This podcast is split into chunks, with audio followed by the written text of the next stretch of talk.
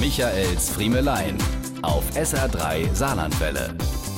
Wo stehen mit Frischwurst belegte Brötchenhälften direkt neben runden Kuchenplatten, auf denen wechselweise Käse- und Streuselkuchenstückchen angeordnet sind? Wo hält die Bedienung des Dorfgasthauses zwei Chromagan-Kaffeekannen gleichzeitig im Arm und fragt uns über die Schulter, mit oder ohne Koffein? Wo liegt dazu der Mottenkugelduft, der aus dem Schrank hervorgeholten dunklen Anzüge bleiern in der Luft? Auf dem Ims. So traurig die Situation zu Anfang meist ist, sie erfüllt ihren Zweck. Das sich lösen, das Aufbrechen der Isolation in der eigenen Trauer. Wenn die ersten Tassen Kaffee getrunken sind, der erste männliche Trauergast sich wagt, mal ein frisches Bier zu bestellen und an der Kaffeetafel zaghaft Krawattenknoten gelockert werden, dann fällt die Anspannung von den Angehörigen langsam ab. Man blickt in Gesichter von Menschen, die man teils jahrelang nicht mehr gesehen hat, eben seit der letzten größeren Beerdigung. Die Familie ist kompletter, als sie es je bei einer Geburtstagsfeier war. Anekdoten werden erzählt, die ersten schüchternen Lacher bahnen sich den Weg in die Runde und die vorangegangene Beisetzung wird im Lichte der abfallenden Anspannung nachbesprochen. Warum ist Nachbar Müller nicht zur Kommunion gegangen? Hat der etwa gesündigt? Wer war die Frau mit der dunklen Sonnenbrille am Grab?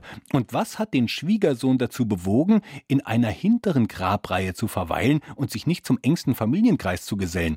Haben die vielleicht Balava in der Familie, wo man im Dorf nichts von wer Wer sind eigentlich Erika und Gerd, die auf der Schleife dieses doch viel zu großen Kranzes Abschied genommen haben? Warum hatten der Karl einen hellen Anzug angehabt? Das schickt sich doch nun wirklich nicht. Warum musste der Männergesangsverein denn unbedingt Mitglied für Mitglied einzeln kondolieren, anstatt den Wunsch aus der Todesanzeige zu respektieren? Und überhaupt die Todesanzeige. Wer war denn da der dritte Name von unten? Gab's da etwa ein Kind, von dem das Dorf bisher nichts wusste? War das vielleicht die Frau mit der dunklen Sonnenbrille?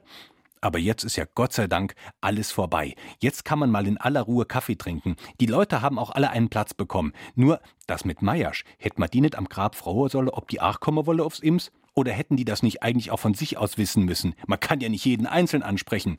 Die Anwesenden haben sich inzwischen umgruppiert, Tische gewechselt und planen rege ein längst überfälliges Cousinen- und Cousinstreffen, liegen sich dann beim Abschied lachend in den Armen und versprechen sich hoch und heilig, Jetzt warten wir aber nicht mehr bis auf die nächste Beerdigung.